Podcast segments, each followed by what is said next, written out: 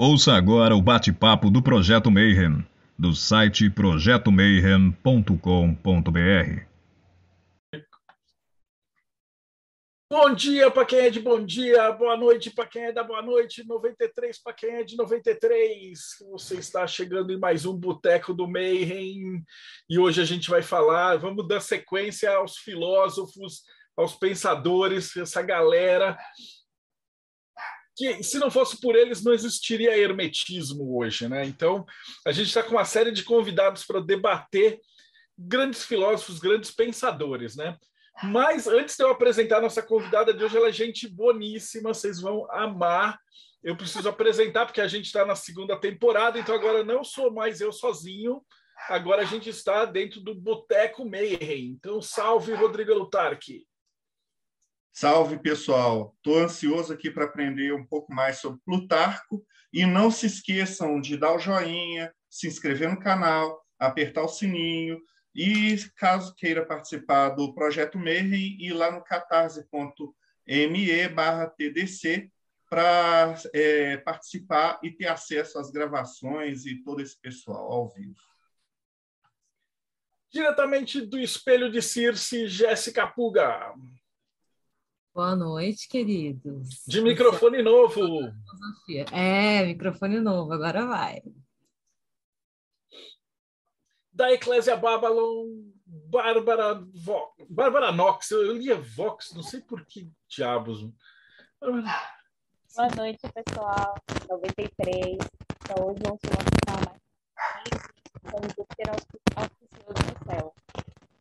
Ah, e você ficou com o microfone da Jéssica agora, que é o seu que está instalando. Enquanto isso, eu vou, vou, chamar o outro cara da, da Eclésia, não tem jeito. Thales Azevedo.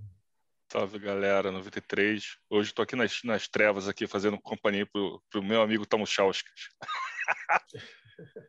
e hoje o assunto promete que, pô, não só pelo tema em si, mas também pela nossa convidada, que é fantástica. E diretamente do irmão gêmeo malvado do Teoria da Conspiração Morte Súbita, Tiago Tamuchauskas. Boa noite, galera. Hoje é neoplatonismo na cabeça, é isso? Então vai ser maravilhoso aprender com vocês aqui hoje. E finalizando do outro lado do planeta, literalmente, diretamente do Japão, Robson Belli. Ohayou gozaimasu para quem está aqui comigo, konnichiwa para quem está aí no Brasil. Vamos descobrir um pouquinho do porquê Plutarco rejeitou epicurismo. Turismo, não, epicurismo. epicurismo, epicurismo. Ele tem três tratados contra o Epicuro, né? mas um até um... chama-se Contra Epicuro. Ainda literalmente, contra nosso, Epicuro.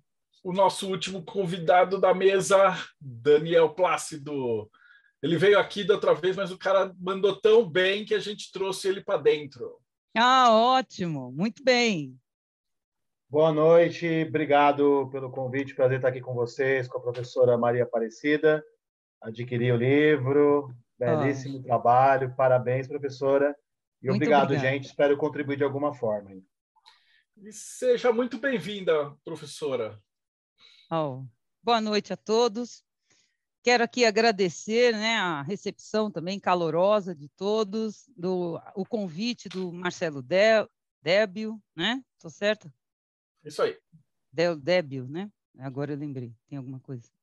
E nós temos, é, e também agradecer aqui a oportunidade de falar sobre Plutarco, sobre um pouco da minha trajetória, que foi o que você havia me pedido também, né, na, na nossa conversa.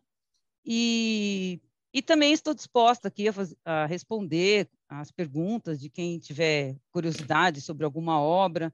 Claro que, né, só para avisar, 227 obras de Plutarco, destas nós temos apenas, é, apenas 44 biografias e 85 tratados, então será compreensível se eu não lembrar de detalhes. Mas eu juro que eu li, né, dentro Bom, da minha trajetória. Então, a primeira pergunta, que é como a gente chegou aqui.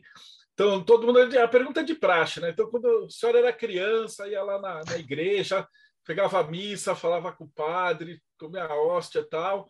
E aí passaram-se 40 anos, e aí está estudando platonismo, né? Plutarco, todas essas coisas do capiroto. Como é que foi essa trajetória? Eu tenho uma trajetória bastante incomum. Né? Até recentemente eu estava organizando um livro com uma amiga e ela quis me colocar dentro do, da geração ali que ela imaginava que eu era, mas eu não era, porque ela achava que eu era da geração dela, porque eu tenho 54 anos, e ela também bate comigo. E eu falei para ela, não, eu, o, que ela tinha feito o doutorado dela em 1999, e eu fiz o meu em 2007. Aí ela ficou assustada, todos ficaram assustados, porque achavam que eu era da geração anterior.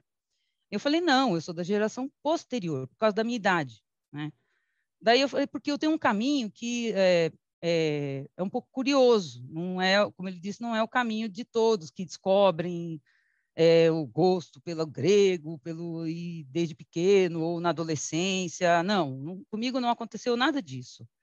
Comigo aconteceu assim, que eu sou é, filha de migrantes nordestinos de, do Piauí, e nós fomos morar num bairro de trabalhadores. E eu tinha uma cultura de trabalhador. E não tinha a menor é, na minha época assim a menor é, indagação de ninguém o que que eu ia ser. Talvez porque eu olhasse lá achava que eu não pudesse ser nada né? Ter esse lado também. Mas nunca me perguntaram nem mesmo minha mãe ninguém queria saber o que eu queria ser e aí eu descobri na escola quando eu estava na quinta série mas eu já tinha uma característica que eu vejo ali em mim, essa, né, porque sempre tem uma característica que faz com que depois você olhe e fale, poxa, era por isso. Eu lia tudo, desde criança. Eu aprendi a ler sozinha com cinco anos. É, a minha mãe é, disse que é porque eu assistia o Vila Sésamo e o Garibaldo faz, tinha uma parte do programa que fazia alfabetização. E eu aprendi, tanto é que eu entrei na escola, isso eu me lembro, eu entrei na escola no SESI, meu pai trabalhava na Ford, e eu fui estudar no SESI, e eu adorava lá, porque eles davam roupa, uh, uniforme, né, bonito, caneta, tudo, tudo que a gente não tinha, assim, né? Até uh, tinha um lugar separado para não, não sujar, né? Eu tinha esse cuidado. Então, você vai, você vai percebendo aí o gosto, né? E a professora percebeu que eu já sabia é, as letras, que eu já sabia um pouco de matemática, então ela me colocou para ajudá-la na aula. Eu ajudava os meus amiguinhos que não sabiam nem pegar no lápis para escrever as primeiras letras. E depois eu, eu peguei o gosto, eu fui alfabetizar as minhas irmãs. Então, com sete anos, eu, a minha irmã lembrou, numa ocasião, que eu as ensinei a, a também a, as letras, o, as, as primeiras contas, né? e que isso foi bastante importante, assim, para mim, né, e para elas. E elas lembravam disso. E depois eu tive um, uma, eu gostava de ler, eu nunca repeti, nunca fiquei de recuperação, né, essas coisas que todo mundo ficava. Pelo contrário, eu sempre tirava notas muito boas. E, e aí na quinta série eu descobri que eu gostava de história, porque na quinta série começou a entrar a história geral e eu comecei a me apaixonar por história geral. Aí, na sexta série, quando veio mesmo a história, eu falei, eu quero ser historiadora, né? Quando eu estava já com 10 anos. Aí eu falei, eu quero fazer história. E eu cheguei toda feliz, porque eu tinha vindo, né? E meus pais não queriam que eu fizesse história, porque eles queriam que eu fizesse direito, né? Fizesse direito. Mas aí acabou que nessa trajetória ah, os meus pais se separaram muito jovens, é, eu tinha 13 anos e meu pai né, é, não cumpriu com a parte dele e eu tive de começar a trabalhar com 13 anos. Mas eu sempre estudei, não parei de estudar. Fiz o, terminei o, o colégio com 17 anos, que era a época o certinho, né, que a gente dizia, e sem repetir, né, aquela coisa bonitinha, e querendo entrar na USP, porque eu não sabia, né, nem sabia que a USP existia. Eu fui saber que a USP existia no último ano do colégio, eu fui saber que a USP existia. Porque eu fui para um. É... Foi, a gente foi conversar lá, o que, que você vai fazer, tal, não sei o quê. Eu falei. E aí eu só conhecia faculdade particular, né? Porque meu pai também tinha feito a faculdade paga pela Ford. e ele tinha feito na é, Faculdade Zona Leste, que chama, né? Que era ali no Tatuapé, ali atrás de um, de um colégio também é, público que tem ali, que eu não lembro mais o nome agora. E aí é, eu até falava, ah, vou estudar na faculdade do meu pai, né? E tal. Mas só que aí eu fui ver que eu não tinha dinheiro para pagar, e aí eu comecei a fazer, falar, poxa, não tem. E um amigo virou para mim e falou assim, ó, tem uma faculdade pública aqui em São Paulo, por que, que você não tenta na USP, né? Só aí eu comecei, eu falei, ah, nossa, é difícil. Aí eu fui lá ver o manual da Fuvest, né? Que naquela época eles vendiam nas bancas de jornal, né? A gente comprava o manual da Fuvest, vinha a ficha de inscrição. Na época eu me lembro que era caríssimo. Durante dois anos, assim, antes de existir a gratuidade, eu mandei uma carta para o reitor, né? E ele me deu dois, por dois anos a gratuidade da inscrição né? Porque eu tinha mandado uma carta e ele me mandou, até não acreditei. Eu recebi a carta da USP, assim, muito bonita, né? E assim. E mas aí eu não consegui passar no vestibular, porque a formação que eu tive em escola depois é, pública, né? Porque meu pai saiu da empresa e tal, não foi suficiente para mim. Então, eu só fui conseguir entrar na USP, né, que eu tentei dos 17 até os 24. Foi quando eu entrei. Ou seja, eu fiz sete vestibulares, né? na USP. Então já dá para ver que eu sou teimosa também, né? E e aí eu entrei. Daí minha vida mudou, né? Mudou materialmente, mentalmente, porque daí eu fui morar no CRUSP, né? Que é a, moradia estudantil que tem lá. E, e, e para mim é como se assim, eu, é, sabe a, o mito da caverna, né? Que você sai da caverna né? Para mim foi isso a USP. Eu saí da caverna, era um outro mundo, era uma outra linguagem, era uma outra perspectiva de mundo, eram outras músicas, eram outros livros, é, ninguém via novela, sabe? Era uma coisa assim muito, para mim, outro mundo, outro mundo. Mas foi onde eu me formei, né? E me informei e me lapidei como pessoa, né? Como, como gente, onde eu encontrei, onde eu me encontrei.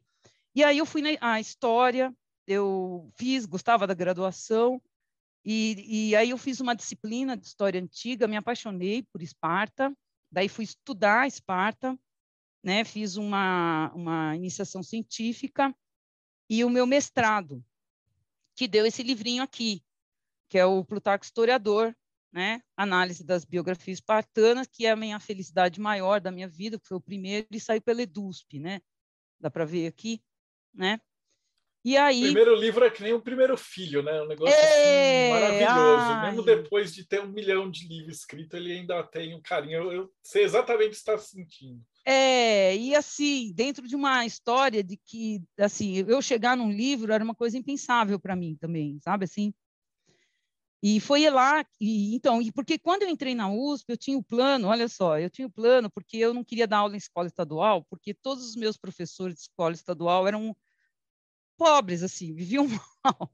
E os professores que viviam melhor eram os professores que davam aula em escola, é, na minha época ali, né, no bairro, lá no Carrão, onde eu fui criada, né, mas eu mesma também nasci em Teresina, é que eu vim muito pequenininha, né, eu sou teresinense também. E aí, é, eu queria dar aula nos colégios de padre e madre, né, que a gente dizia, né, nos colégios religiosos. Aí depois que eu entrei lá é que eu fui crescendo à vontade. Aí eu já queria dar aula em, em escola particular, aí depois eu já queria ir para a escola pública, que é onde eu ainda espero parar, né, numa universidade pública. E daí, então, eu me apaixonei e, e, e para fazer o, a iniciação científica, né, que a gente, o meu orientador à época, o Norberto Guarinello, ele pediu para que eu fosse estudar grego, porque eu queria estudar Esparta, Grécia. Então ele disse para mim, olha, para você estudar a antiguidade, você precisa conhecer a língua grega. Aí eu fui para o terceiro prédio, né, porque o primeiro prédio é História e Geografia, o segundo é Filosofia e Sociais e o último prédio é o prédio de Letras, né, da Faculdade de Letras. E aí eu fui para lá e comecei a gostar, né? Comecei a gostar, aí eu comecei a fazer, eu fiz língua grega, eu fiz literatura grega, fiz alguma é, disciplina de pós-graduação depois, mas eu não podia largar o que eu havia já começado, né? Até porque tinha uma perspectiva ali dentro, né? Que era eu fazer, eu já havia feito o mestrado, né? Eu já estava fazendo mestrado quando eu comecei a sentir que aquilo era que eu gostava também. É, daí eu tive de seguir porque a gente tem uma, uma carreira que vai sendo construída assim é, muito dentro do que você faz e, e, cobram de você uma linearidade, uma regularidade, né? O que, que eu quero dizer com isso? Eu fiz iniciação científica em história antiga, mestrado em história antiga, um doutorado em Grécia para mim seria muito mais árduo, porque eu teria de dominar o grego para fazer prova de proficiência, uma série de coisas que eu não tinha formação para isso, né?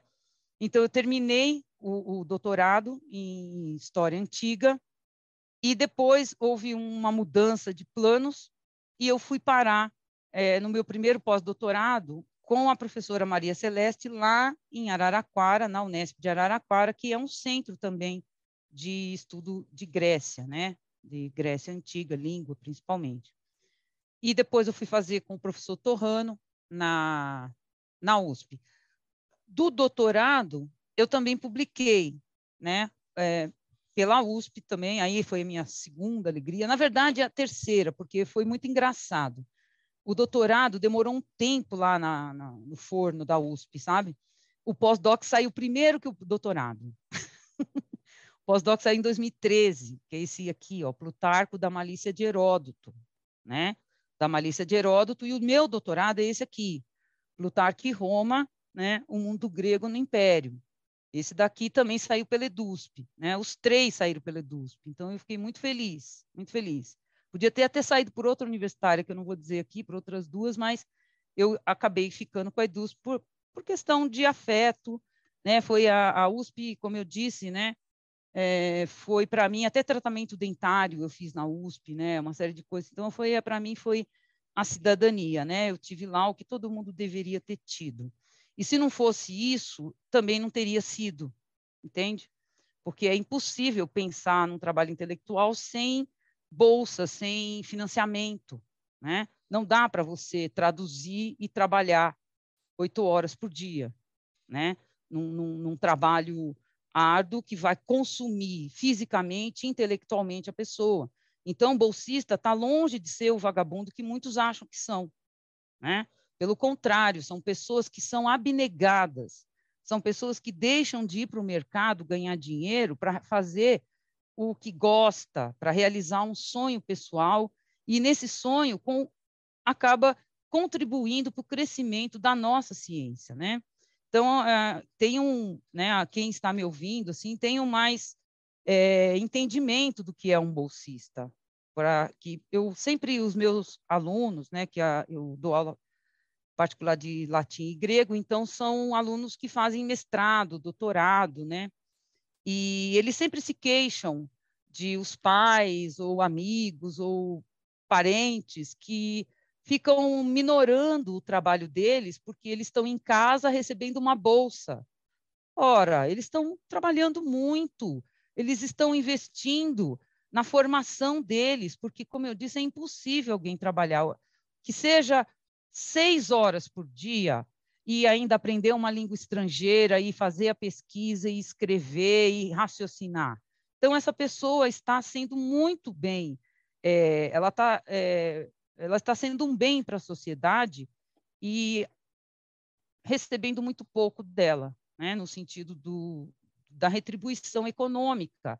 Você vê, por exemplo, as bolsas da CAPES, do CNPq, estão, acho que há cinco anos, né, eu ouço aí, congeladas. É impossível isso, né? É impossível. E daí eu dessa da malícia de Heródoto que eu mostrei para vocês aqui, que foi meu pós-doc, que eu descobri um tratado, esse tratadinho aqui, que o Plutarco fala muito mal do Heródoto, né? E daí eu quis saber essa história, propus, né, o meu pós-doc para fazê-la, é uma edição muito bonita, é bilíngue, eu me inspirei nela para fazer o Deise Osíris. Né? Vocês podem ver aí com a fitinha, é, bilíngue, notas. Né? As notas não são tão boas como as de hoje, mas também é uma questão de que eu também não era tão boa, né? É, é, é, isso é de 2010, né? Então, estamos falando aí de, 2000, de 12 anos, que foi o que eu havia dito antes, que a gente, nós estávamos aqui, que é a prática que faz, né? O profissional, que faz a gente melhor.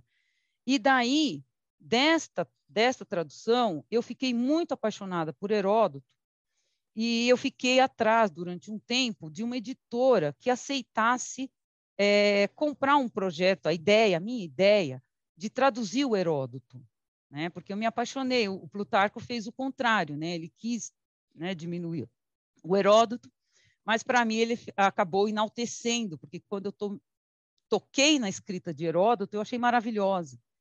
E então eu escrevi para várias editoras, né, é, oferecendo um projeto de tradução, e a que me recebeu, abriu as portas, foi a Edipro, né? A Edipro que eu já fiz com eles os cinco volumes, o sexto está para sair, né?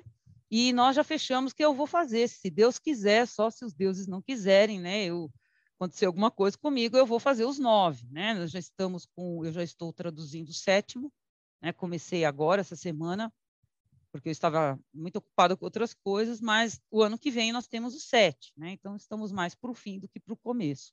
E eles capricharam na edição, olha que bonito, ó.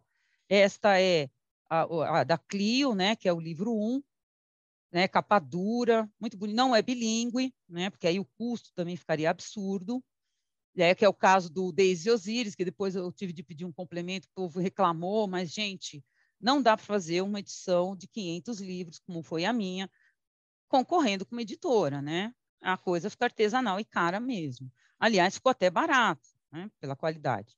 Bom, aí tem o 2, que é o Euterpe, né? Dá para ver? Que bonitinho, também da Edipro. Aí tem o 3, que é o Thalia, né? São as nove musas, né? Por isso que são nove livros, para cada um é uma musa. Né? O próprio, a divisão que fizeram na, no período bizantino foi assim. Né? Primeiro a Clio, depois a Euterpe, a Thalia, a quarta é a Melpomene, né? E vocês veem que eles capricharam, né, na edição, na escolha, nas ca na capa, né? E tal, não tem fitinha, mas ó. E este é o que é o último, né, que seria o último, que é a Terpsícore, né? Também ficou bem bonitinho, bem arrumadinho. E como eu disse, o sexto está vindo aí, né? Eu já fiz a revisão final do, do texto, então agora é coisa de um ou dois meses, que é o Érato, né? O livro 6, Érato. E aí a Edipro, como eu, ela gostou, graças a Deus o público gostou, né? Então eu cresci dentro da editora por conta disso, agradeço a todos por isso. E aí o que aconteceu é que eu aproveitei para oferecer a ela, né, já que estava, né, algumas ela parou porque não deu o dinheiro que ela esperava, mas não importa porque eu consegui aqui é, sete traduções, né, é, sete, três, é, sete, porque uma foi para a segunda edição, que é essa aqui, Como Tirar Proveito de Seus Inimigos. Aí, por conta desse livro, que estava dando certo, eu consegui essas sete aqui, né? Encaixar essas sete lá, está ocupando lá o estoque dela, mas pelo menos quem procurar tem, né? Em português, para nós. São, algumas são inéditas, né, em língua portuguesa, como o próprio da Malícia de Heródoto é inédito em língua portuguesa, né? Até os portugueses de Portugal compram a minha, porque não tem lá, né? E, e daí eu, eu fiz essa, e aí ela me pediu, eu não podia negar, aí eu fiz esse plotino, né? Isso foi uma tradução de encomenda, e outra de encomenda dela também, que é para eu poder passar os plutarquinhos, né? Tudo é uma questão de negociação. eu fiz a política para eles também, né? Que eles me pediram.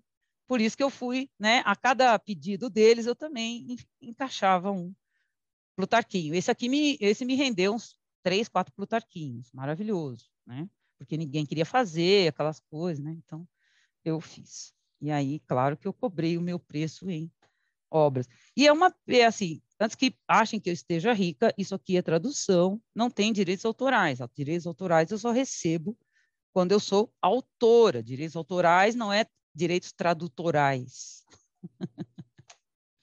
então, a Edipro que está se dando melhor do que eu. Muito bem. Mas é assim é Ah, é. que funciona. No mercado na, é assim. Daimon, na Daimon a gente paga direitos só autorais para os tradutores. É, Porque então. se é domínio público, o Pois é. financiamento coletivo, a gente fugiu desse, desse esquema de editora, é, distribuidora, etc. e tal, justamente porque as tiragens são muito pequenas, né? não paga, né? Eu, eu, eu fico brincando, assim, né? Falar tanto quanto eu, mas, assim, eles investiram e o Plutarco não vende tanto. Eles estão lá, com, o- né, como eu brinquei, e é sério, ocupando estoque, né? Ocupando estoque, espaço, dinheiro parado, né? Aí, por isso que a gente, eu acabei alternando, porque esses daqui já não ficam parados, né? Esses são Nem lindíssimos. É, esses daqui estão indo bem. O povo, quando conhece a. a- Porque, assim, a é, o princípio que eu usei no Daisy Osiris, de fazer notas explicativas, é o mesmo aqui. Todas têm notas. Cada, cada livro desse tem, em média, 600 notas. Né? Em média, porque ele poderia, existem traduções que são feitas em um bloco só. Mas aí você não tem né, as notas explicativas. E, e as minhas notas, eu não tenho o pudor de fazer uma nota simples, porque é, para mim, como eu venho lá de trás de uma dificuldade, porque mesmo depois que eu entrei na USP, eu tive uma dificuldade para poder engrenar ali e fazer minha graduação, entender o que estava acontecendo, fazer trabalho, né? Então eu tenho essa essa esse passado de que o básico para mim era tudo que eu precisava. então eu repasso isso, né?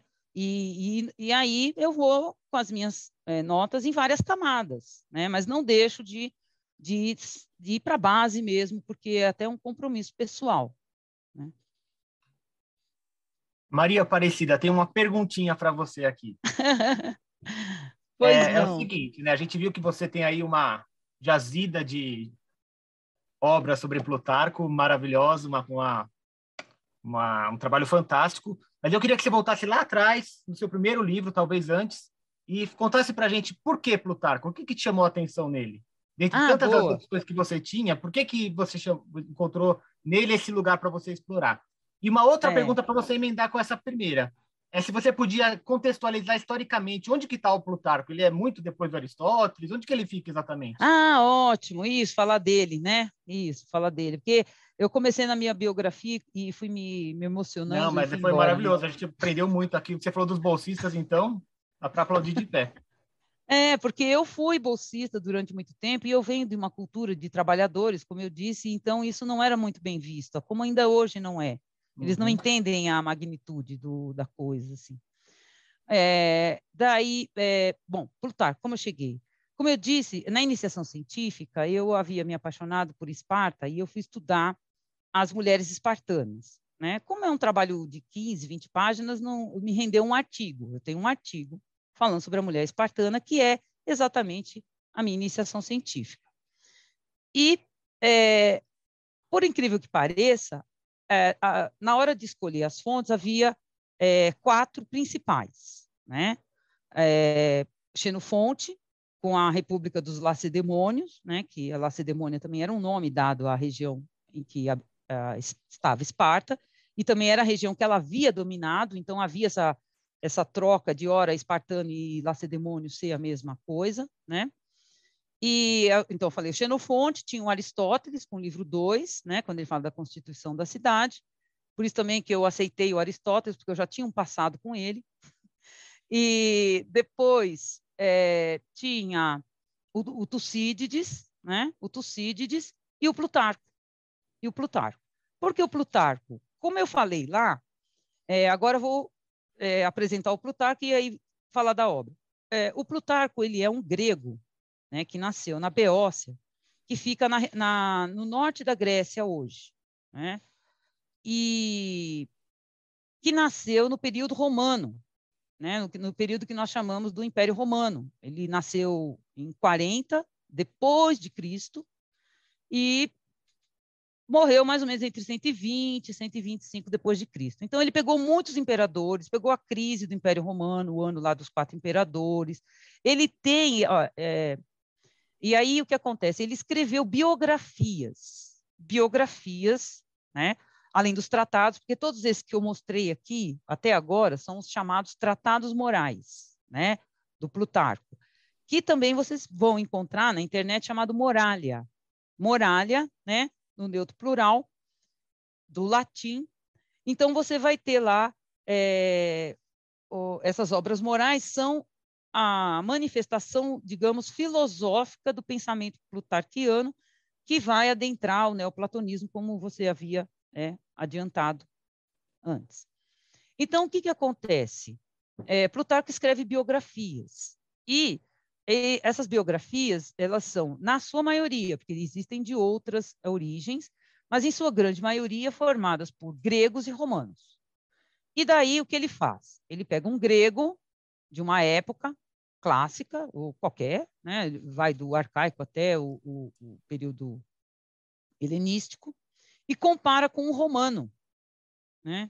Então, por exemplo, é, o, o Rômulo, que fundou a, a cidade de Roma, vai ser comparado ao Teseu, que fundou a cidade de Atenas. Então, ele escreve a biografia de Rômulo, escreve a biografia de Teseu e faz a sua comparação em grego síncresis, né?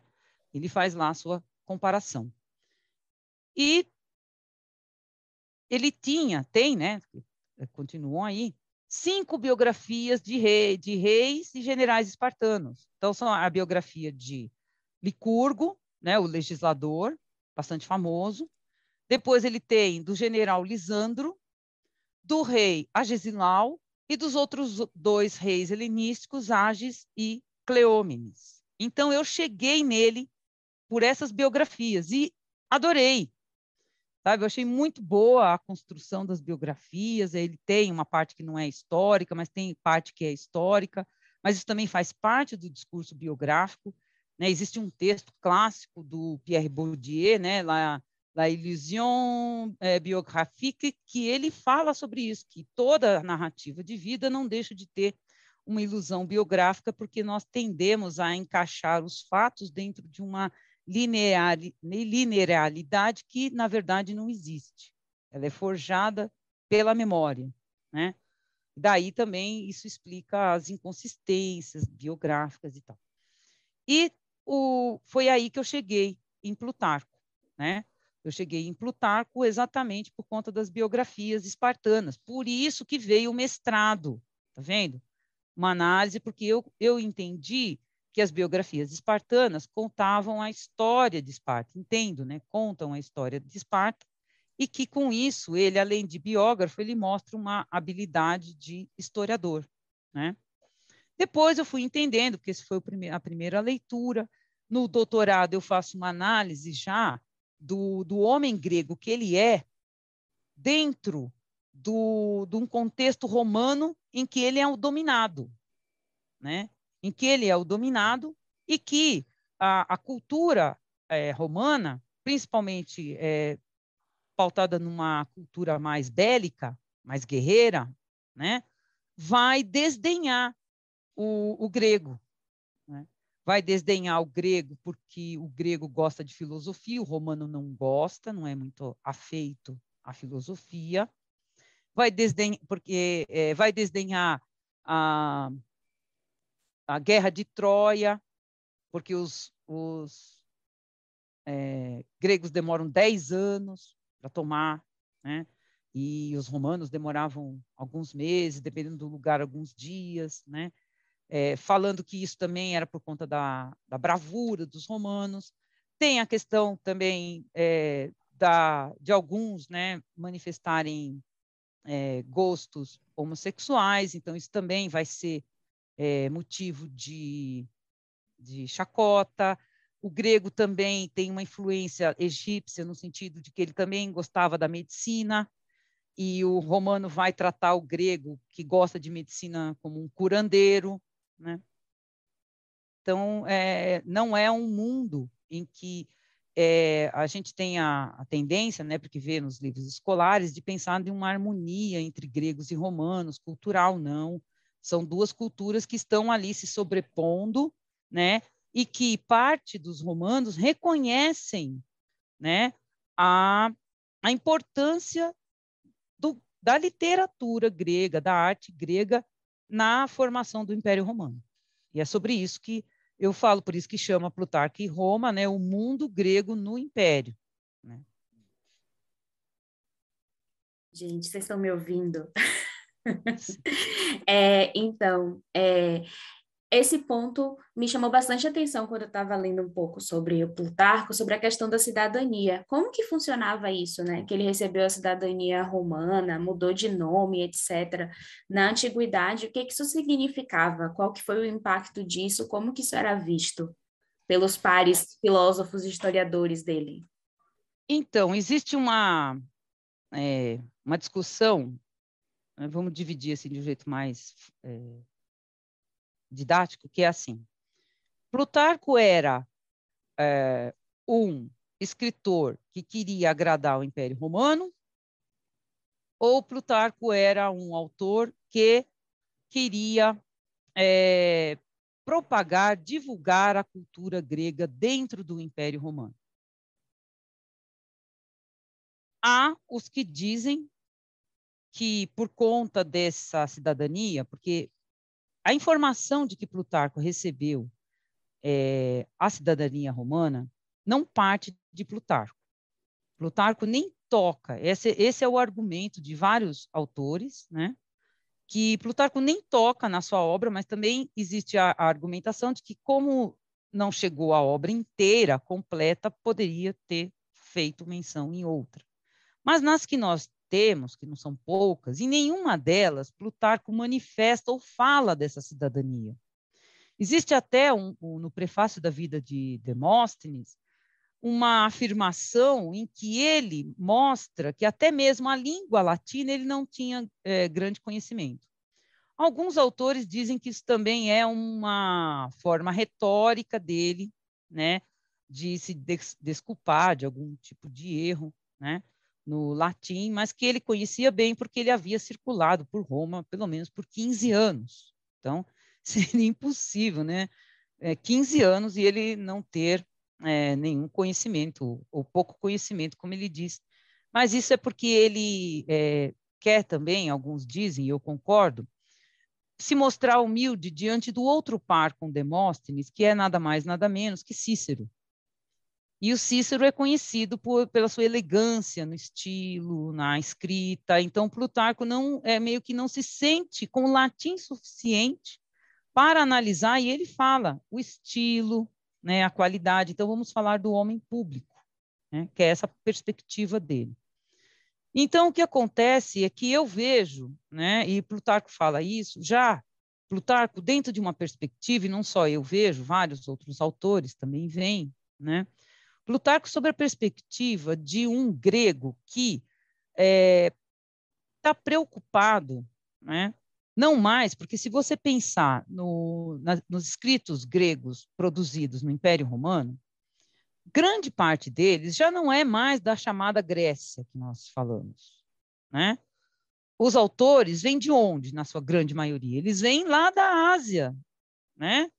São autores que vêm de Éfeso, né?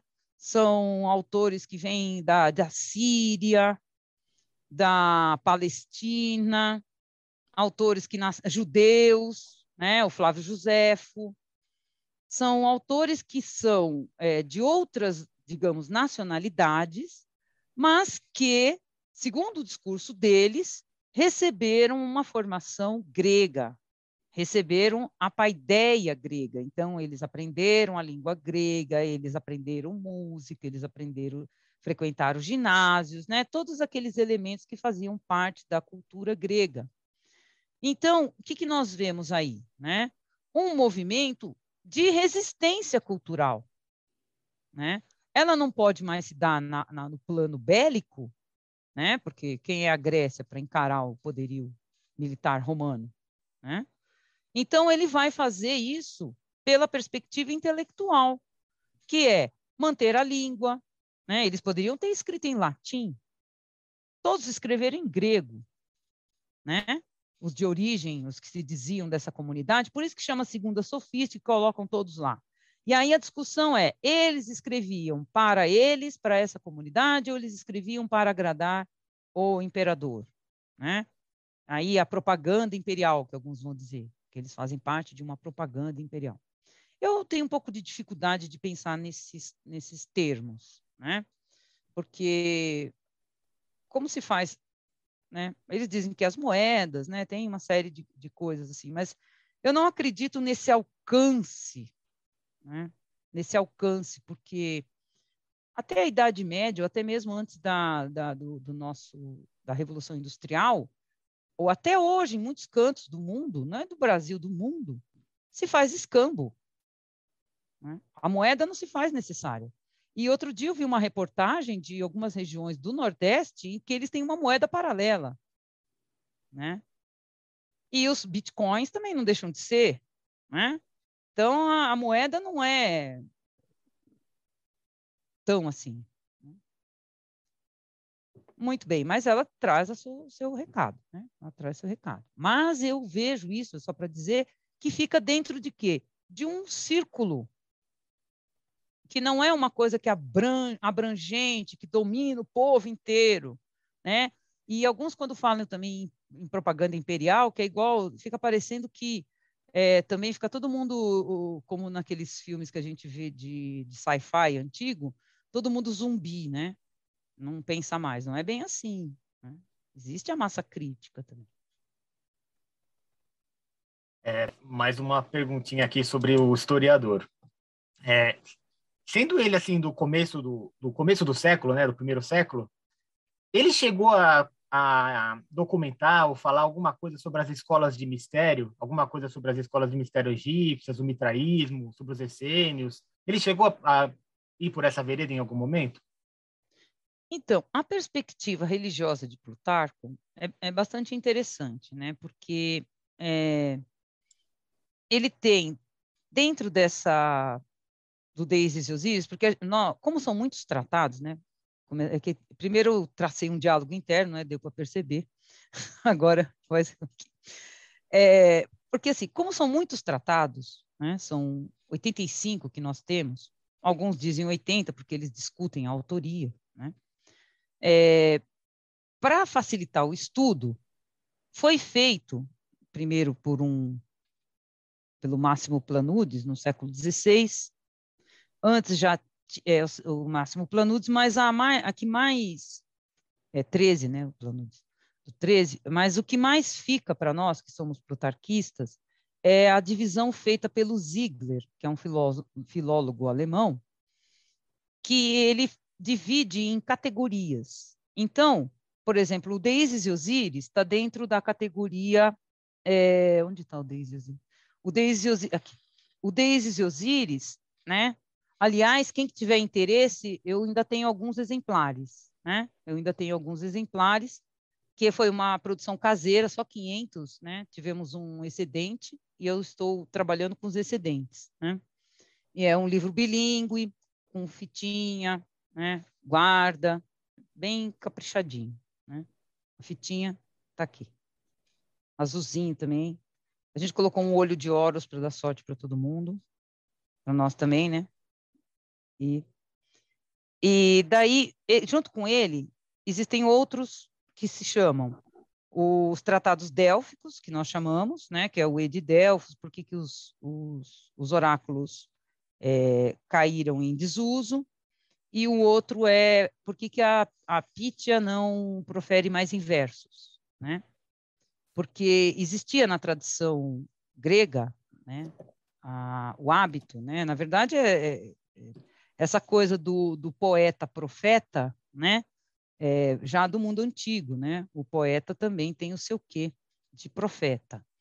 Porque os versos da antigo até a época do Plutarco, ele vai atestar mais ou menos até a período helenístico, depois vai alternando, mas ainda há, até os, o fim do, do primeiro século, mais ou menos, alguns oráculos que, é, e que, que vêm da tradição grega, que só proferia os versos né, em exâmetro dactílico, que são os mesmos usados pela, pelo Homero, na Ilíada e na Odisseia. Então, não eram né, uma profecia qualquer, tinha que fazer os versos lá, fazia a, proferia, né, os versos em versos, e imagino que de uma forma também cantando, né, é, performática, né, e, e, já no período de, de Plutarco, é, ele já está reclamando, porque como que se dá isso? Está num banquete, né? Sempre o Plutarco também, ele pega o, o mestre dele, ele cria né? vários banquetes, e até ele tem um, um tratado enorme que chama Assuntos de Banquete, que ele vai é, discutir coisas que eu até fiquei um pouco assim, curiosa. A primeira, o primeiro, a primeira pergunta que ele faz no, no livro 1, um, né, do Assuntos de Banquete é quem veio primeiro, o ovo ou o pássaro? Aí eles ficam discutindo. São questões assim, né? Que ele vai colocando e eles ficam discutindo. Aí cita Parmênides, cita, né? Vão ressuscitando, porque aí é que está a questão que eu digo dele com essa é, escrita trazer, manter vivo o pensamento de autores que, se não fosse por eles, estariam esquecidos, né? Nós não teríamos Plutarco ele é nesse ponto, por conta disso, um dos maiores, uma das maiores fontes de fragmentos que nós temos, né? De filosofia, de poesia disparado a maior. De poesia. No caso desse livro de Isis e Osíris que você mostrou para gente, ele, ele, ele conseguia, por exemplo, ler hieroglifos? Quão, quão, quão próximo ele estava dos cultos? Não, poder contar não, não. Ah, ah, até tem um, um, um, autor, né, o Griffiths, que ele vai falar sobre isso, né, que Plutarco não sabe nada de Egito. ele fala isso. Hum. Mas aí, então, por que que ele resolve falar sobre Egito, Isis e Osíris? Primeiro, primeiro porque Isis era a, a deusa mais cultuada lá em Roma, já. Isis já era cultuada no terceiro, já em, na Grécia, na Grécia helenística, Isis também entra, né? porque vocês vão ver, né, quem tem o livro, que o, o Plutarco vai mostrar por que, que há essa associação. Porque no mito de Ísis, que ele conta, existe um momento em que ela se assemelha a Deméter. Existem outros momentos em que você assemelha a, Afrodite, né? Então ela tem códigos, né, digamos assim, de entrada para esse sincretismo, né? Então ela vai ser é, em alguns, né, que eu tive até a oportunidade que a professora Margarete Bacos orientou de participar da banca do aluno dela, em que ele mostrava o aspecto maternal de Isis, né? E a gente vê pela representação também, ela amamentando, né? Então, e que até ele vai mostrar que quem vai se apropriar dessa imagem, né? Que ó, Isis não era o objeto dela, mas sim Cleópatra. Cleópatra também vai se apropriar dessa imagem de Ísis para se aproximar do povo egípcio, né?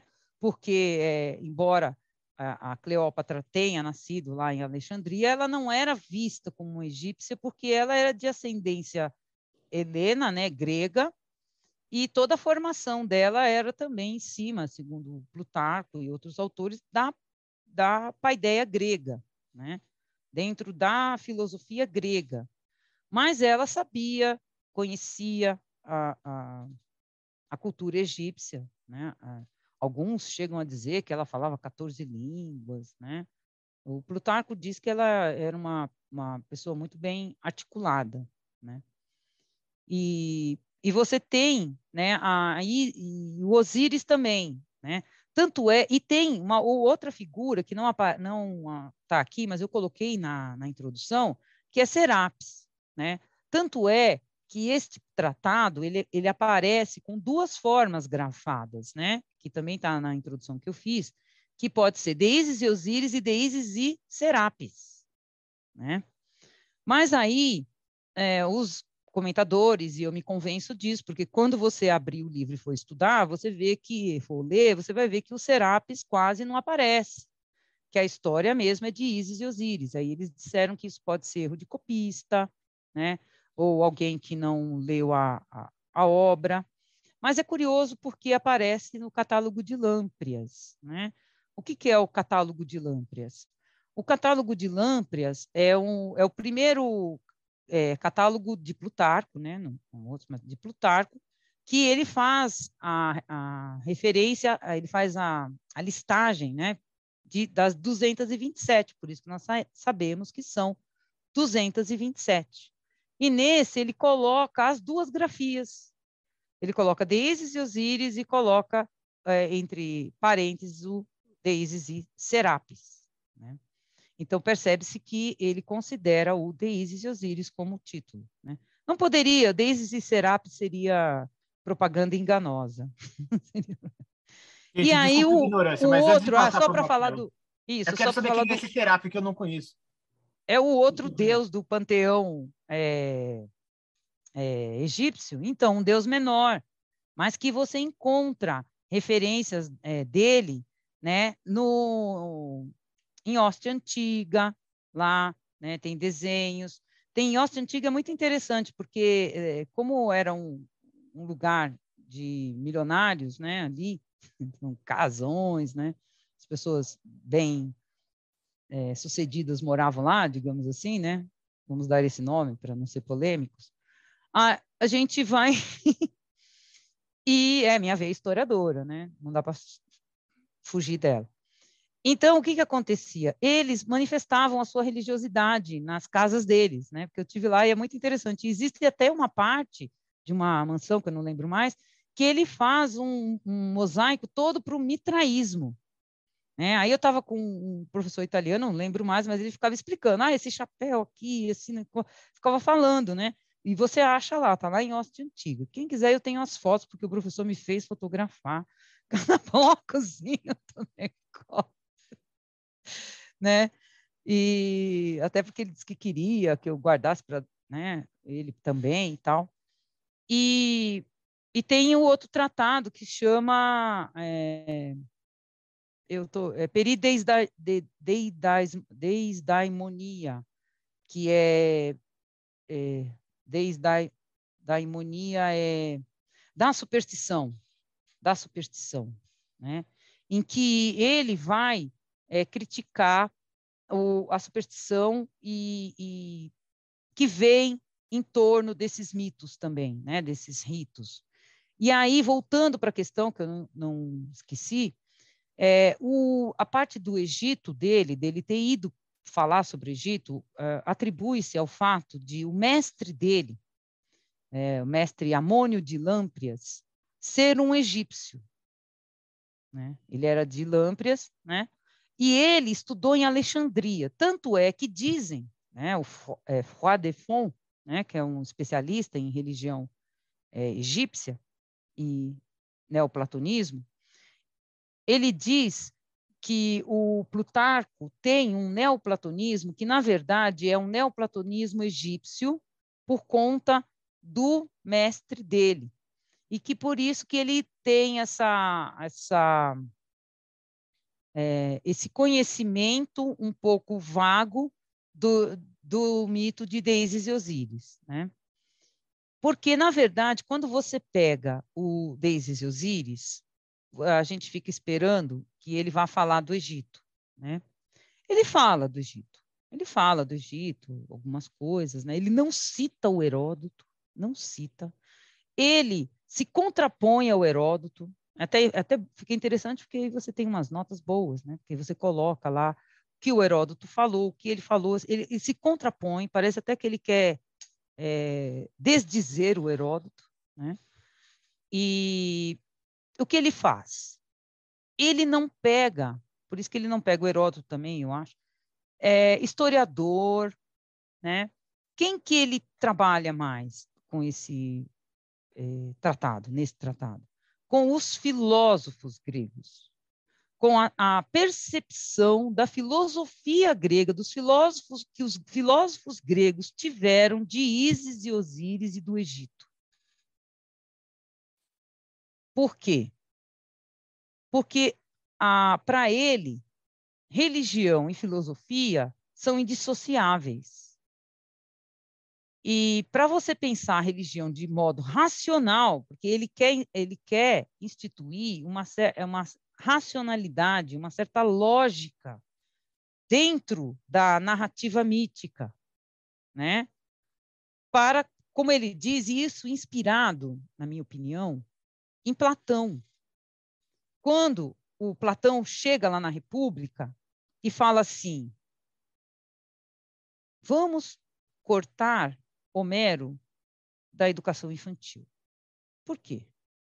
Porque lá ele ensina que os deuses traem, os deuses são invejosos, né? Um deus bate no outro, né? Um deus, um, um mortal fere um deus, né? Então tudo isso é uma, é, como ele diz, é, é, é uma, uma descaracterização do divino, porque o divino é, é, é magnânimo, né? Então, esses sentimentos menores não cabem. E o Heródoto vem com o, o, o, o Solon, e vem com o Tales, e vem dizendo que o, o Deus em tudo é invejoso. então, isso não combina com o pensamento já de, de tentar é, criar um Deus mais próximo do, do, que nós imaginamos que é um Deus, né? Não um Deus que trai, né? Que mata. Então é, é uma perspectiva que o, o, o Plutarco traz para o mito de Isis e Osíris, porque ele diz que existe de, existem dentro do, dos, do mito de Isis e Osíris narrativas que são é, que estão no plano do, do, da superstição, que a filosofia não explica aquilo, né? que não encontra nada dentro do, da narrativa filosófica que justifique aquilo. Né? Então, é como se fosse uma espécie de. de vamos retirar a, a, os absurdos, as, as, as superstições é interessante porque eh, o Plutarco tem um tratado, que é esse aqui, Preceitos Conjugais, né? que é até foi muito engraçado porque lá na Amazon até a, a editora comentou comigo estava lá uma estrela aí eu fui lá olhar e a mulher falando assim ah mas isso aqui é muito é, para mulher serviçal ele estava é claro gente é um texto do primeiro depois de Cristo então ele está olhando a perspectiva do homem ensinar a mulher né? A mulher não pode falar muito, né? Aquela coisa toda, né? Então, é o que que você tem de entender o pensamento de época e alguns é, conceitos filosóficos que são úteis, né? Por que, que eu, eu, eu lembrei dele, né? Porque ele fala isso. Ele diz assim, a Timoxena, que é a mulher dele, ela é uma mulher ótima. Ele começa a elogiar e tal. E aí um dos, dos elogios é que ele diz, ela não se deixa levar pela superstição. Ele fala isso. Então, é muito, para ele, isso é, é, é, é, como ele disse, a tentativa de trazer para a religião uma lógica, né? uma narrativa mítica lógica. Né? Como ele diz, não faz sentido né, dizer que é, Tifon corta a cabeça de Isis. Não faz sentido dizer isso. Isso é superstição. Não há nada né, dentro da história ou da filosofia que justifique uma narrativa como essa, né? Para quê? Para que seja uma narrativa mais é, é, sagrada, né? mais pura, que são palavras que ele usa bastante também, né? Ocios, catarós, né? Professora, ele não, ele não questiona o fato de Zeus jogar raios, ele acha ruim é que ele mate as pessoas com raio. Isso, né? É, exatamente. Por quê? Porque não cabe. Isso não é postura de um Deus. Um Deus, ele é magnânimo. Então, ele tem é, de impor um castigo, mas não um castigo drástico, né? Um castigo com a própria vida, com a própria pena, porque é, é para ele o castigo é interessante isso, porque essa percepção do castigo ela é cristã, né? Ela é cristã. Ele não está pensando no castigo, porque o castigo, como nós, dentro dessa perspectiva cristã, pensamos, é a própria vida ruim que ele leva, por conta dele não ser uma pessoa inteligente. Né?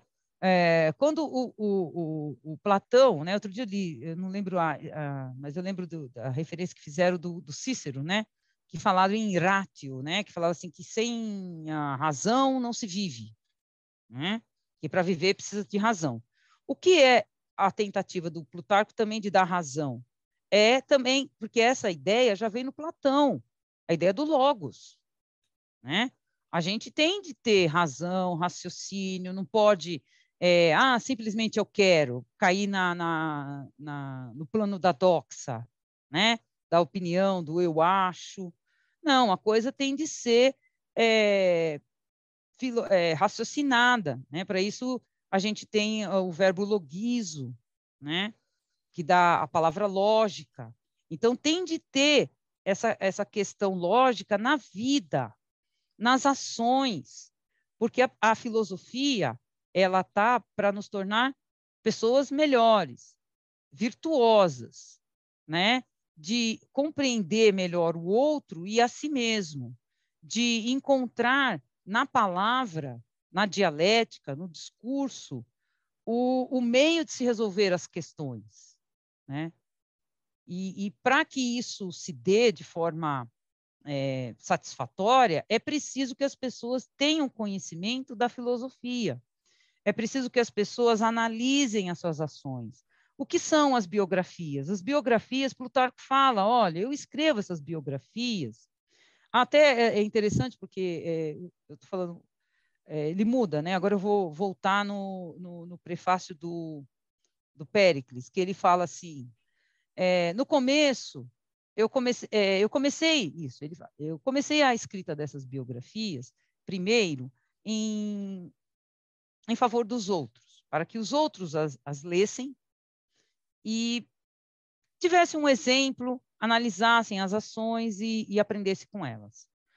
Depois, eu percebi, ele falando, eu percebi que ao receber um a um dentro da minha casa, eu também aprendi com eles. Né? Eu também aprendi com eles. E aí ele diz: é, é, a, a, as biografias elas são para que as pessoas aprendam o exemplo, mas também existem os contra-exemplos. Ele fala, pessoas que não, que a biografia é ruim, mas é justamente para que as pessoas olhem, não é assim, né? Mas aí depois, eu vi uma mãozinha aqui, é, aí depois, né, ele diz assim, para entender qual biografia deve ser seguida, né? Não diz assim, mas é a ideia. Deve ser seguida e qual não deve ser seguida, daí é com o leitor. Porque se o leitor não tiver uma formação filosófica, ele não terá condições de entender a obra. Olha como ele joga. Né? Ó, eu estou oferecendo, mas se você também não tiver um arcabouço, não adianta, você não vai entender. Daniel. Espero ter esclarecido. Isso. Faz o teu primeiro, Daniel.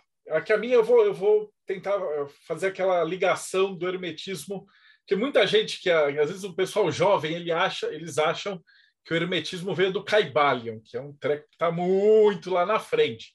E a gente está tá procurando essa galera que, que tem estudado os filósofos para traçar essa linha de raciocínio, né? indo lá atrás da Grécia até chegar na, na parte. O Plutarco é um dos. A gente pretende ainda trazer gente aqui no programa para falar de Platão, para falar de, de, todos os filósofos. Né? É. Eu não sei, Daniel, faz a tua primeiro, que daí eu emendo nessa, que é, eu ia pedir para você é, é, explicar um pouquinho dessa corrente, mas é, eu vou deixar para o final. Obrigado, Marcelo. É, professora, eu tenho duas perguntas, né? É, primeira, o Plutarco, para os historiadores, a gente sabe que esses termos são muito relativos, né? Ele é um médio platônico? É isso? Né? A primeira pergunta. A segunda, o Próclo, que é do século V, né, ele é posterior, ele fala na teologia platônica dos teólogos antigos. Né? Ele fala de Orfeu, Pitágoras, Aglaufemo, Platão. E eu li em algum lugar, é que eu não achei aqui a referência, está no meu celular, né? eu estou no computador, que o Plutarco foi um dos primeiros a usar essa expressão teólogos antigos. a senhora sabe a respeito, se é isso mesmo? Poderia Verdade. Comentar, por favor?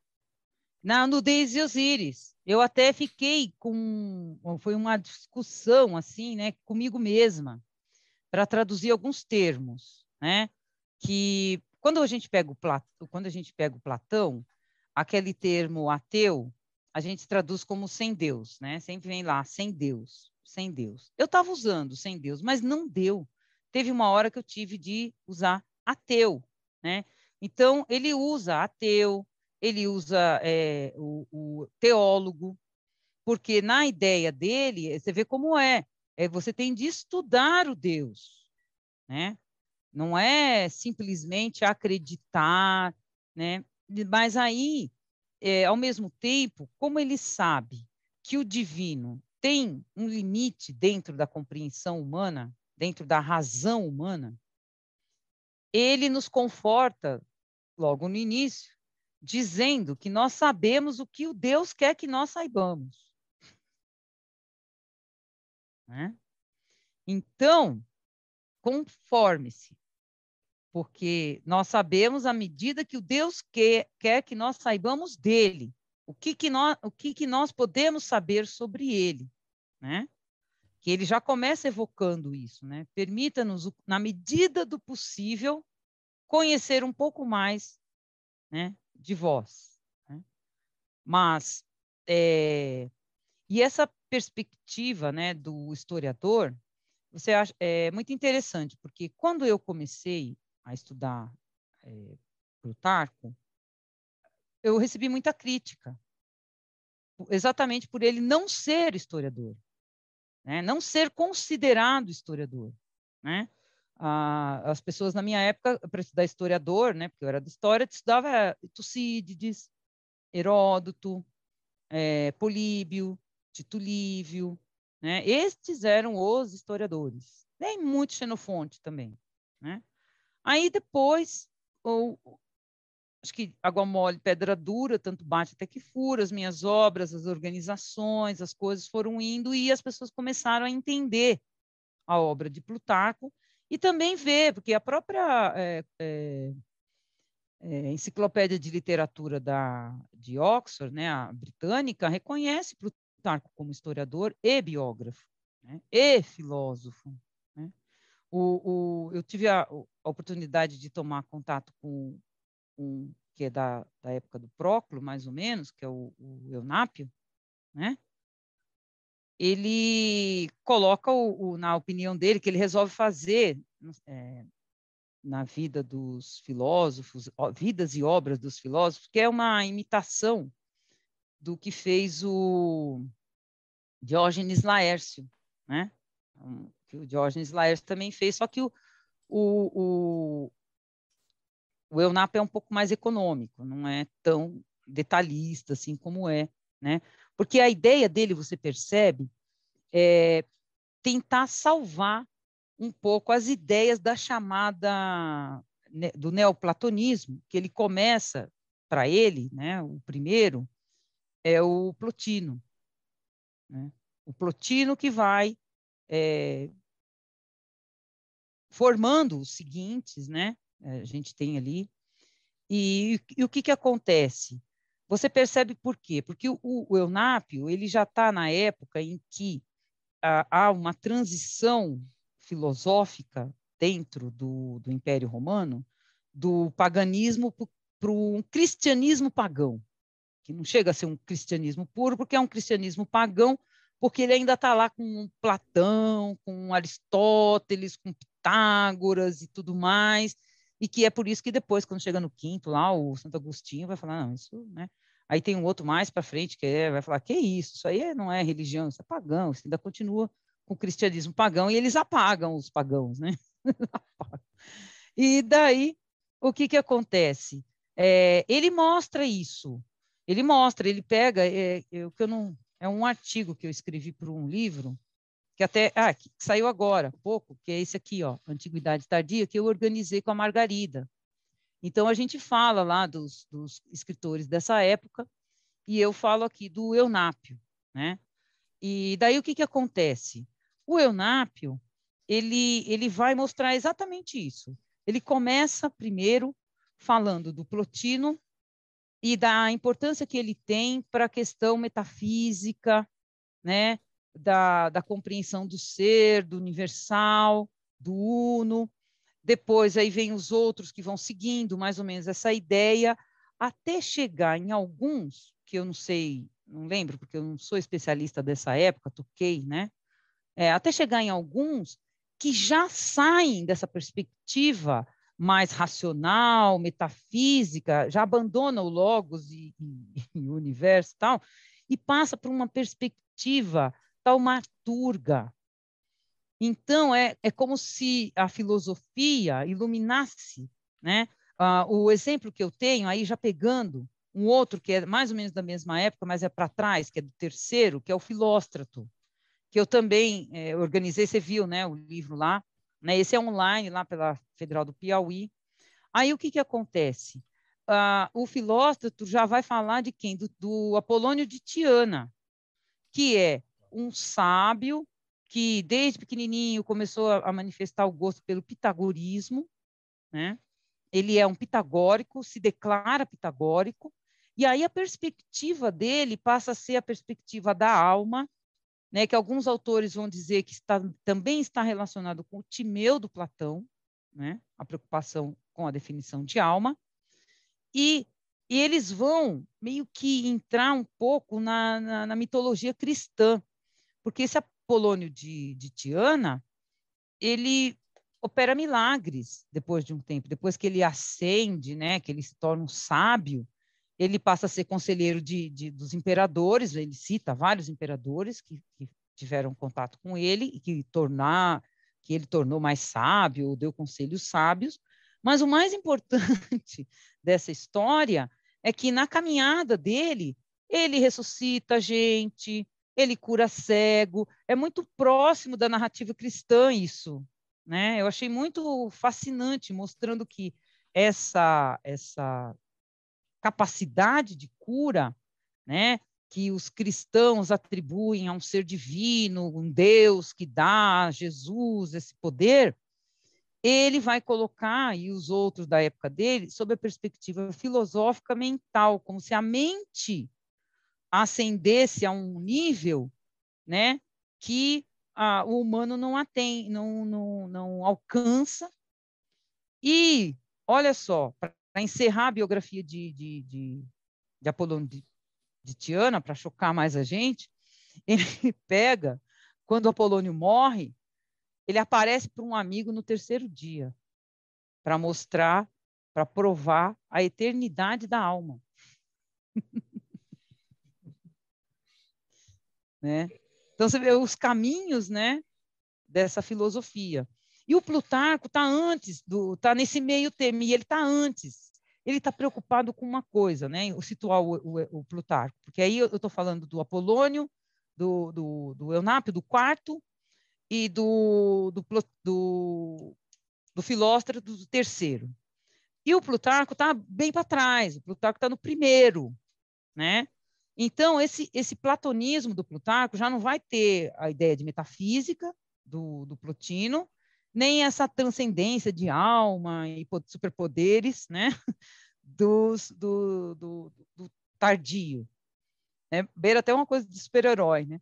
Aí você volta para o Plutarco, a preocupação dele ainda está muito presa no Platão, a República e, e, e Aristóteles, a política, que é encontrar na filosofia respostas para uma boa cidade, para a formação de um bom governante, da virtude dele e essas coisas. Então, ele está lá ainda no logos e na relação do polites, né, do polites, né, que é o cidadão, com a polis. Né? É outra perspectiva, que não deixa, e é neoplatônica, porque é uma outra perspectiva, não é a platônica, mas ainda é mais próxima de Platão que as seguintes. Né?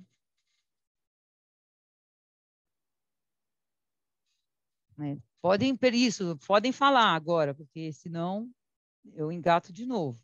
É, eu tenho uma perguntinha, ela é bem simples. Eu não sei se essa informação é correta ou não, mas parece que ele foi sacerdote em Delfos, né? Isso. Foi. Eu gostaria de saber um pouquinho mais dessa relação do sacerdócio dele em Delfos. Como funciona isso e se ele era devoto a alguma divindade em específico ou como era isso? Você pode falar um pouquinho disso para mim, por Bom, favor? que aí até vai voltar um pouco a questão que a Bárbara colocou da cidadania espartana, da cidadania De, é, deixa eu romana. só incluir uma outra pergunta que, que complementa a dele. É, Isso. Isso. afeta o jeito como ele vê o platonismo? Então, é, é, se, se esse sacerdócio ele tinha uma ideia do, pla, do Platão, platonicismo vem de um jeito, e aí ele muda, a gente vai chegar até no Alma Mundi, que aí ele, ele acha que é maligna, e tem toda essa pa- parada. Isso faz, faz sentido? É, influenciou, a- na tua opinião, o, a- o pensamento dele, dele discordar do Platão? Mas isso é uma segunda pergunta, vai na dele primeiro e emenda nessa. Isso. Então, é, Plutarco ele serviu durante muitos anos, alguns falam em 10 anos, outros falam em 20 anos, né? É, mas fica aí entre 10 e 20, 15, é, porque é, Plutarco, é interessante, né? Ele demorou muito para se casar, porque ele gostava da vida política, então ele exerceu todos as, as- os cargos políticos possíveis naquela época, exatamente para provar uma coisa que os romanos criticavam, que diziam que aquela, eh, aquele Platão com aquela república é impossível. É uma coisa que, né? Ah, ele fica falando, falando, mas não tem eh, utilidade prática, que é o que hoje acusam, sempre foi uma acusação ao filósofo, de que ele pensa coisa que não é útil mas não é útil aos olhos de quem não sabe ver, né? Então não adianta a gente querer que o outro enxergue o que ele não sabe ver. Mas porque sem a filosofia nós não teríamos o, a lógica, o raciocínio humano. As pessoas falam assim, ah, é lógico isso, mas eles não sabem que eles estão falando de filosofia, né? Tem até uma disciplina dentro da filosofia que se chama lógica. né? E já ouvi vários eh, da nova geração, esses donos da Microsoft, Apple e tal, dizendo que usam filósofos né, em sua equipe, porque eles têm uma outra percepção, uma outra eh, contribuição que alguns empresários ainda não conseguem ver. Né? Esse preconceito com as humanas é exatamente porque ah, muito do que a gente faz não é visto, né? Mas é, é sentido na mudança do pensamento, é sentido no vocabulário, é sentido né, na, na escrita, né, na tradução, né, a- o próprio trabalho né, de tradução, algumas pessoas não gostam, acho que é um trabalho, né, mas eu vejo que, além de trazer o clássico para o, o autor que tem interesse, também é uma forma de você enriquecer a sua língua, porque você traz para a língua portuguesa palavras que não tinham, né? Não tinham. E aí Plutarco foi, né? Para ele demorou para casar, como eu falei para vocês, ele, ele ele casou, dizem os autores, já próximo dos 50 anos, né? E porque ele ficou em Delfos. Ele ficou em Delfos, depois que ele exerceu os cargos políticos, ele resolveu se retirar e ele foi para Delfos. É, e lá, ah, alguns dizem que ele era sacerdote apenas de Apolo, de Apolo, outros dizem que de Dioniso, e outros que eu ah, prefiro também, que ele era dos dois, né? que ele cultuava e cuidava dos dois. E o zelo dele era tão grande com o, o, o lugar que ele eh, recebeu eh, o cargo, eh, alguns dizem que de Trajano, outros dizem que de Adriano, de sacerdote principal de Delfos. E com isso, ele usou esse poder, digamos assim, para conseguir uma reforma né, que o Adriano fez. Dizem que foi porque a, a esposa do Adriano gostava de consultar o oráculo de Delfos e Plutarco se tornou amigo dela e pediu para que ela é, intercedesse junto ao imperador para fazer a reforma do é, de Delfos, né? E lá ele também, por conta disso, é, conquistou os Delfos, né? Que os habitantes de Delfos. Então o que aconteceu? Quando ele é, dizem que para agradecer toda essa esse empenho dele, né? O imperador ou Trajano ou Adriano concedeu por meio de um amigo que ele tinha, né, Flávios, é, a cidadania romana.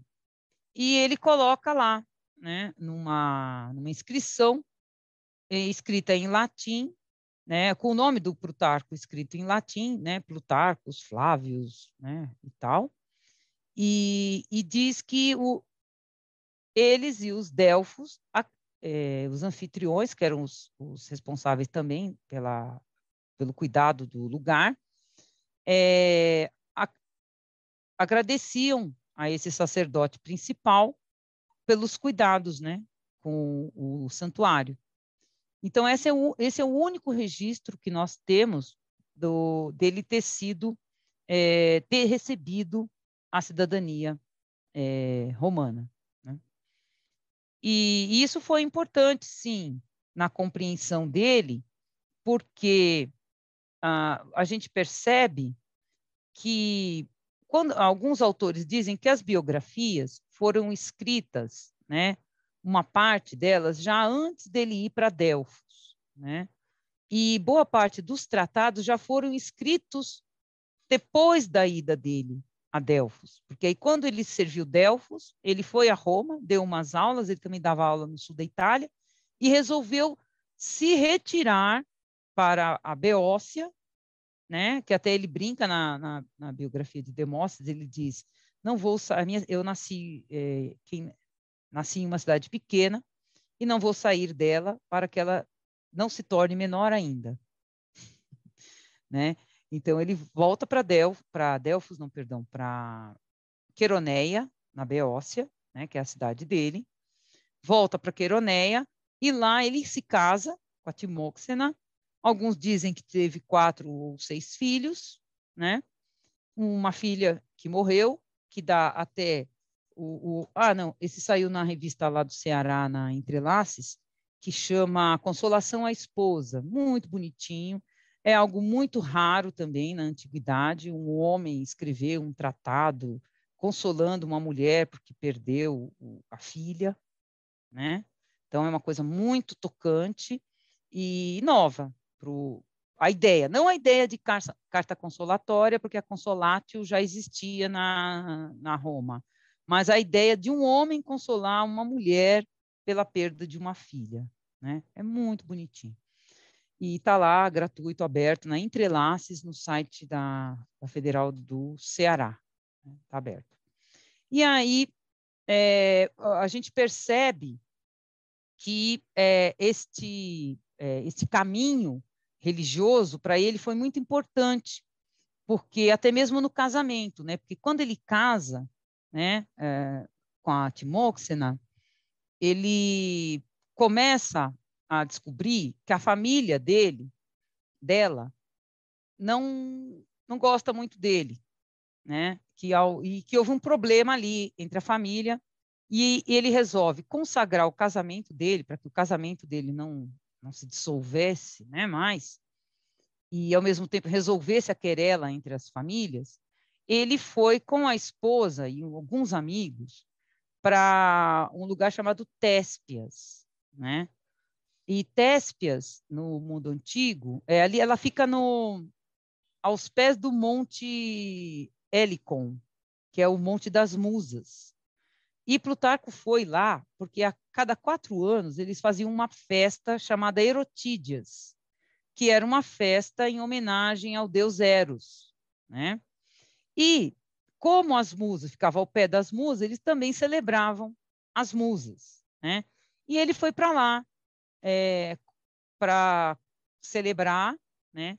E é interessante porque ele, ele, como que eu sei disso? Porque ele escreve, isso foi o que eu traduzi com o Torrano lá, né? Na, no meu pós-doc, que ele escreve é, contando a historinha é, do, de um casal uma história de amor dentro da história de amor dele, né? Porque de um que ele chega lá, ele vai lá, comemora, a mulher faz os rituais, né? Ele não descreve, né? Porque muitos dos rituais as pessoas perguntam, ah, como que era? Não, ele sempre coloca no plano do mistério, né? Como se aquilo não pudesse ser escrito, não pudesse ser descrito, né? Vocês devem achar muito sobre isso, né?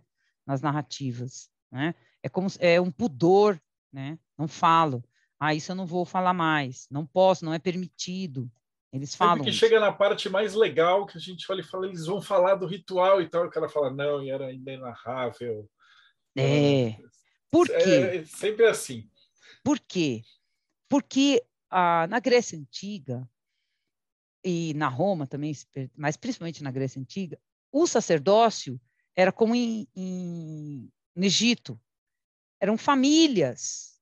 Então, é uma família que tem sacerdote e que vai formando desde pequeno seu filho para sacerdote, vai passando todos os segredos, toda a formação.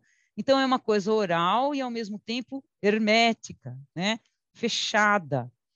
E isso não era escrito, não podia escrever. Né? Você vê que os livros mágicos, a escrita é muito posterior, muito posterior, porque isso era uma coisa de família. Né? Você já formava o sacerdotezinho a hora que nascia, já começava a ensinar, e, e o segredo é que também fazia com que a família se mantivesse importante, né? E exclusiva dentro daquilo, né? Muito bem. Ah, então, e aí, quem quiser saber mais da historinha, essa historinha aqui, Diálogo do Amor, saiu pela Martin Claret, uma edição de bolso, baratinha, né?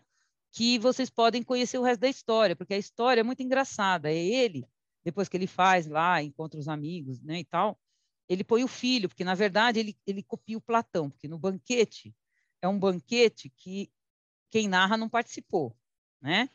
A mesma coisa, o, o lá do, do diálogo do amor é uma, é uma situação que quem narra é o Autobulo, filho do Plutarco, que não participou da história, mas ele ouviu do pai a história, assim como o outro também ouviu a história, né? O Apolodoro. Aí o que, que acontece?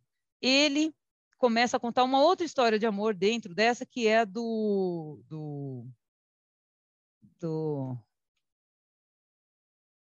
ah, eu lembrei é, do que ele chama de Belo, o Belo.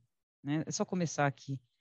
É o, o filho, é o diálogo. Bacon, isso. É o Bacon e a Ismenodora. É, o, o nome dela eu lembrava, mas o dele não. Então, o que, que acontece?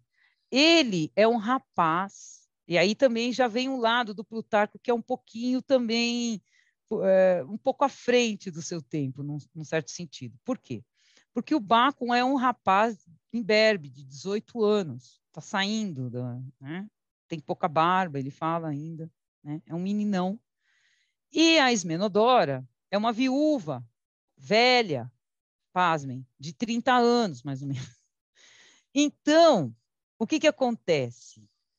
Acontece que quando eles se apaixonam, porque é, ele conta que todo dia ele passava cheiroso na frente da porta da casa dela, uma ricona, né, tal.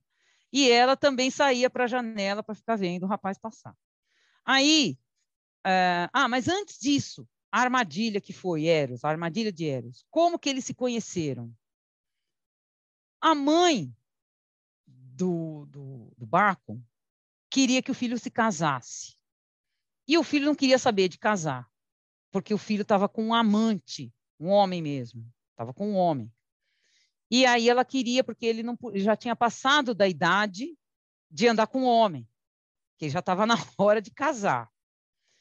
E aí ela pede para Esmenodora aconselhar o filho a se casar, porque a Esminodora era uma mulher inteligente, sabia conversar, e aí a mãe achou que ela pudesse ajudá-la com aquilo. E ela vai conversando todas as tardes, conversa, e o menino se apaixona por ela. E ela por ele, mas elas não podem manifestar isso. E ela foge dele, não quer mais contato. E ele passa na porta, que é a história, que ele começa a passar na porta dela todos os dias. E aí forma-se um debate, que é o, a história inteira, que é a mãe, o amante e os amigos deles, do entorno, contra o casamento, e o Plutarco e os amigos dele a favor do casamento, porque ele dizia, ela é uma mulher inteligente, ela vai ensiná-lo a viver, sabe aquela coisa assim? Ela também é uma mulher rica, e não sei o quê, né? Dizendo que não tinha interesse na, na riqueza dele, e ele defendendo o casamento deles dois. E aí a parte mais engraçada, que termina também como na, no banquete, uma coisa engraçada, uma cena que surpreende e ao mesmo tempo é engraçada. Por quê? Porque está todo mundo lá discutindo e o Bacon estava no, no começo da, da discussão ali, né? Prestando atenção, comprando. Aí chegou uma hora que o Bacon saiu da discussão e ninguém percebeu. Ele saiu para ir lá ver que deu o horário que ele sempre passava na frente da casa da Esmenodora. Aí ele saiu da discussão e passou na frente da casa da Esmenodora. O que, que fez a Esmenodora? A Esmenodora já tinha um plano. Pediu para os amigos dela que a hora que o Bacon passasse, que eles o colocassem dentro de um saco e, os trouxe, e o trouxesse porque ela ia casar com ele. E montou toda a cena de casamento, né, enquanto eles estavam lá, montou. Na hora que ele passou, o Plutarco é irônico, porque ele vira e fala assim: ele se deixou raptar, porque ele não ofereceu resistência nenhuma. Aí chegou lá, casou, aí eles mandam um mensageiro, que é assim que acaba o, o, o, a discussão. Ele manda um mensageiro chamando todo mundo que estava lá na discussão para a festa do casamento, né? Então é, um, é a parte cômica aí da coisa. E o que, que ele quis mostrar com isso? Que Eros, porque ele fica o tempo todo falando de Eros, de Afrodite, eles que regem e tal, que quando Eros desperta um amor, não adianta ficar lá debatendo, fazendo, é, como ele mostra, alguns, é, boicotando, né, forçando. Por quê? Vai acontecer. Né? Enquanto eles discutiam, Eros foi lá e resolveu a coisa porque eles estavam achando que eram eles que iam decidir se ele ia casar ou não. Né? E aí Eros foi lá e, e fez a vontade dele, né? nas artimanhas, como sempre. Então, você percebe aí que esta é, permanência de é, Plutarco em Delfos foi importante para a narrativa dele, porque é sempre também ah, em várias biografias, você percebe o divino se manifestando. Né? O divino. Jesse? Oi, eu queria só fazer a pergunta aqui que o Ed fez no, no chat, que, ah não, o Antônio, na verdade, que ele perguntou se o Apolônio de Tiana realmente existiu, historicamente, assim, achei curioso de falar sobre então, existe né, a discussão, e tem um, um, o livro do, desse filósofo que está aberto, é, que lancei faz acho que umas duas ou três semanas, tem um professor, é, deixa-me, eu tenho como passar os links? Ah, sim, né, todos os links que você me passar, depois eu pego com você. Para quem está assistindo a gente, vai estar tá aqui na descrição do vídeo. Que aí ah, também depois eu vou te perguntar, porque também o Rodrigo está ali jogando dinheiro na tela para comprar os seus livros, não está acontecendo nada, então a gente precisa saber onde que a gente acha esses livros. Ah, sim. Então, Mas... a primeira coisa que eu vou fazer, é, eu, eu, perdi aqui o nosso. Eu sou meio atrapalhadinha com essas coisas. Ó, eu achei um aqui. Eu tenho um lugar que chama Academia, que é onde eu coloco tudo que eu tenho em acesso e a, também as coisas que não estão em acesso, né? Mas os que estão em acesso, vocês vão ver lá o PDF. Aí onde que eu passo? Ah, eu vi aqui um chat. Isso. Aí eu vou colocar o, o, o, o, do academia, né? Daí vocês podem, por lá, que é, é, como, é minha página pessoal, acadêmica. Então, tudo que eu faço, eu coloco lá, né? Eu coloco lá, e o que está em aberto, vocês vão ver, né?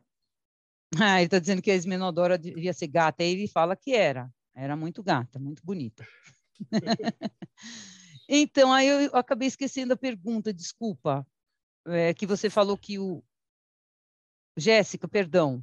Imagina, é, se o Apolônio de Tiane ele é realmente uma figura histórica, se ele realmente existiu. Isso, é, agora eu me lembrei, foi por isso que eu falei. Aqui vocês vão encontrar nesse site o livro do Filóstato, e lá tem um, um, um professor, um arqueólogo, que mostra indícios, mas é tar, né, são tardios, né, da existência do Apolônio de Tiana por conta de uma, uma pintura, né, uma pintura que ele encontrou. Né? Então, ele tem lá quatro imagens.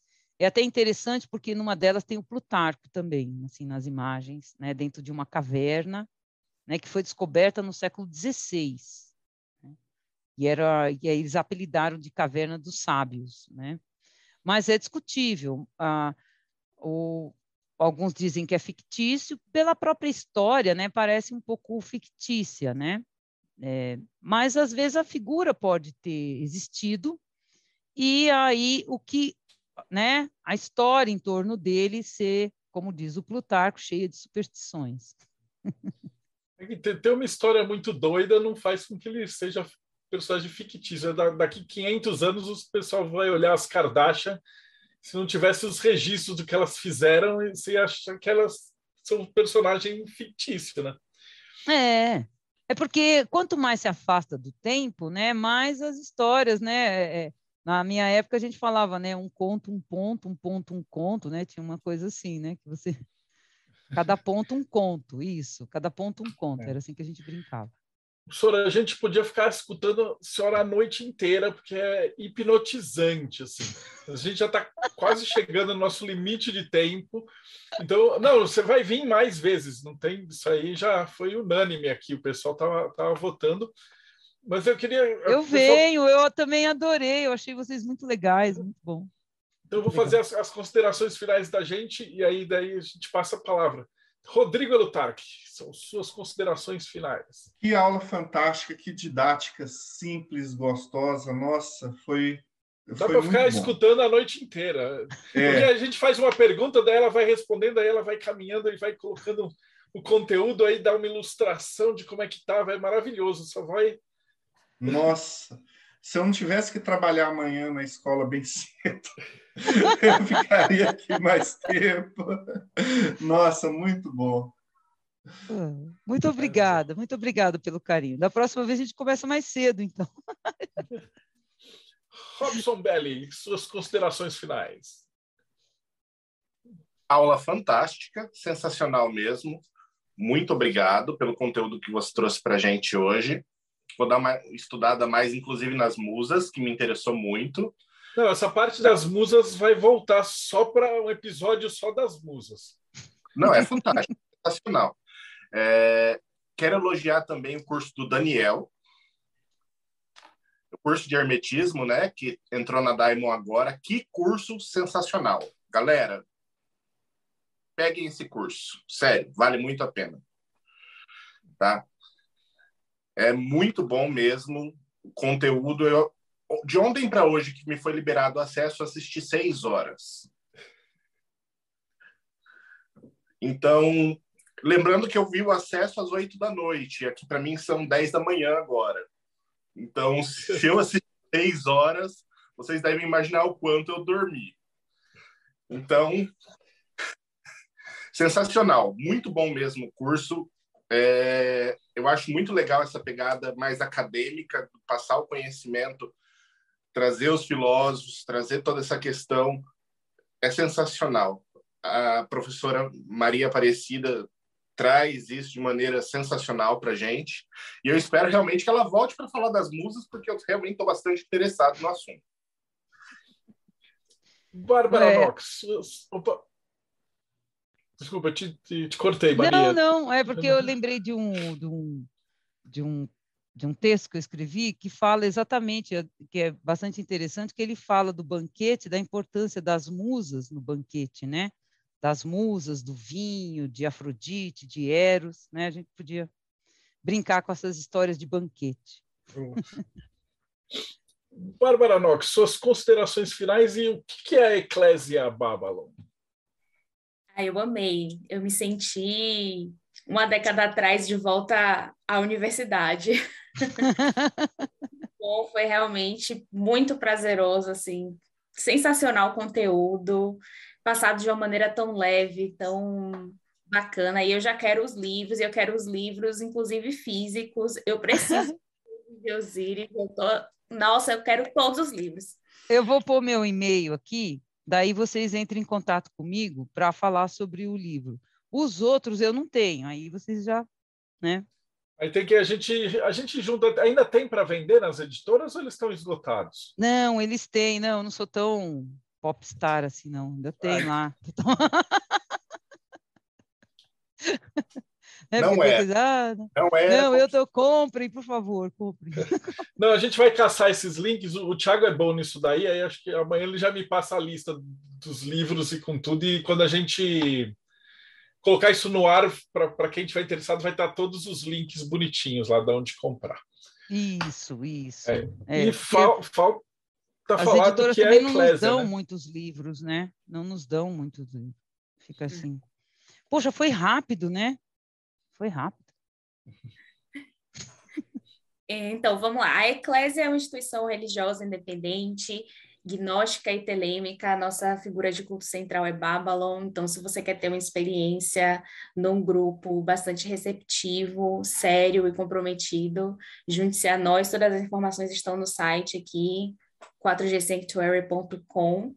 É, pode falar comigo diretamente no Instagram também, é vesta.nox. Eu quero deixar um convite para quem está aqui e para quem está assistindo depois pode buscar as gravações também. Amanhã eu comemoro dois anos do meu perfil no Instagram e aí vou emendar, emendar duas lives uma às 18 horas no YouTube, no canal da Boda Metra, né? Que Robson e Thiago fizeram a ponte aí comigo. E estarei falando de Babylon às 18 horas e às 20 horas, 18h30, e às 20 horas no meu Instagram, junto com a Manu Elias, falando sobre mulheres na magia, passado, presente e futuro. Maravilhoso. E por falar em mulheres na magia, Jéssica Puga, suas considerações finais e o que, que é o espelho de Circe? Primeiro, queria agradecer a professora, amei demais a palestra, e o pessoal também gostou muito, que tá todo mundo aqui no chat elogiando demais. Aqui, ó, eles falando que quando a conversa é boa, o tempo passa rápido, né? Que a impressão foi essa, passou bem rapidinho mesmo. Bom, Foi. o Espelho de Circe é um grupo que a gente também se junta para falar mais sobre a, a, o nosso, a nossa trajetória nesse processo de estudo de magia, de ocultismo. A gente tem um grupo para mulheres e um grupo de homens, que é separado, a gente pode se encontrar e trocar coisas. A gente está sempre desenvolvendo esse trabalho. A gente está fazendo agora também vídeos, criando conteúdo. Então, para você conhecer um pouquinho mais, espelhodecirce.com.br. Então, entra lá.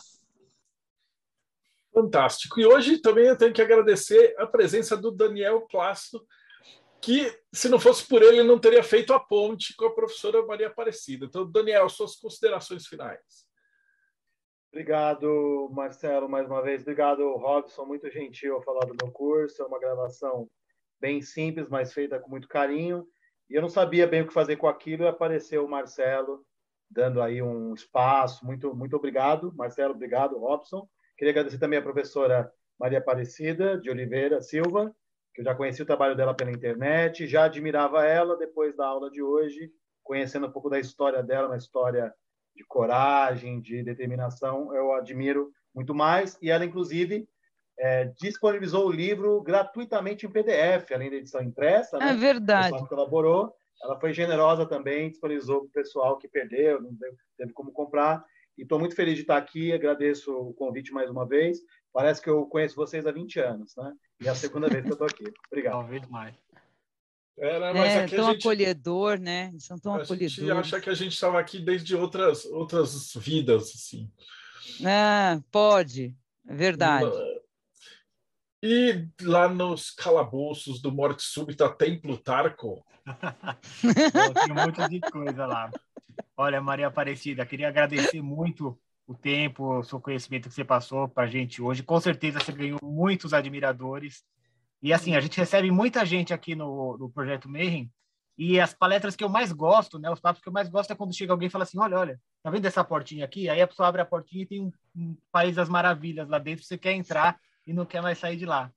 Aí já tô todo mundo querendo ler sobre Plutarco. Eu eu até vi um dos livros que você mostrou aí, Como Tirar Proveito dos Seus Inimigos. Fiquei curioso com esse título aí, deve ser interessante. É, Ah, você comentou que quando era Obrigada. pequenininha você aprendeu a ler assistindo televisão, né? foi, a gente foi. tem a uma coisa em comum, então. Eu também assistia televisão quando era pequenininho.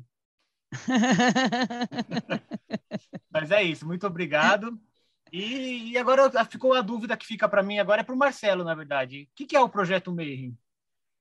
Então, o projeto Mayhem ele começou com bando de curioso que nas épocas do Orkut a gente juntava gente de todos os tipos possíveis, filósofo, historiador, eh, telemita, budista, satanista, tinha de tudo para discutir e debater magia e filosofia. Né? A gente junta. Eu gosto muito dessa parte do, do hermetismo, cabala, mas como, como a professora viu aqui, tem de tudo, né? Então, cada um especializado numa área. E aí o Mayhem foi, foi se desenvolvendo. A gente está fechando em quatro. É que, obviamente, saiu a Hermetismo 15, mas ela está lá na sala e eu, idiota, vim gravar e esqueci lá. Rodrigo, fala um pouco para você poder mostrar a revista. Eu prometo que no próximo vídeo eu trago. Mas a gente começou a se juntar e fez um projeto do Catarse, de financiamento coletivo, que era para publicar justamente esses textos. Então, o Robson escreve, a Bárbara, uh, o Tiago, agora o Daniel vai mandar um te uns textos para a gente, só que não tinha onde publicar, então acabava ficando é, o texto assim jogado assim, www.blogspot.net barra index, não sei o que. E aí a gente se juntou e com o dinheiro desse financiamento coletivo a gente pagou o ISBN e faz uma, uma publicação. Então, como eu falei, é pequena, tem tiragem de 600 é, exemplares e ele é distribuído para os membros. Então, é como se fosse uma cooperativa de um livro que traz uh, uh, os, os, melhores textos que a gente consegue reunir a cada três meses. E aí, nesse meio tempo, a gente tem em grupo do Telegram, o pessoal vai discutindo. A gente paga uh, o pessoal que edita esses vídeos que a gente grava, então isso vai para áudio, vai para o Spotify, distribui né, e também paga toda, toda hospedagem tudo. Então, basicamente, o Mayhem é uma galera que quer estudar e quer conhecer gente nova. Então, esse, esse episódio, né, essa tua entrevista, é de número 307. Então, a gente já, já tem mais de 300 entrevistas de tudo que a senhora puder imaginar. De, de, filósofo, de historiador. A gente entrevistou padre, entrevistou. Ah, então eu queria voltar religioso. aqui. Então eu quero voltar aqui, mas não falar de musa. Eu quero voltar aqui para falar de Heródoto. Fechou, tá, já vou Heródoto, tá, já tá? que é o meu novo, é o Ricardão do aí, Plutarco. Um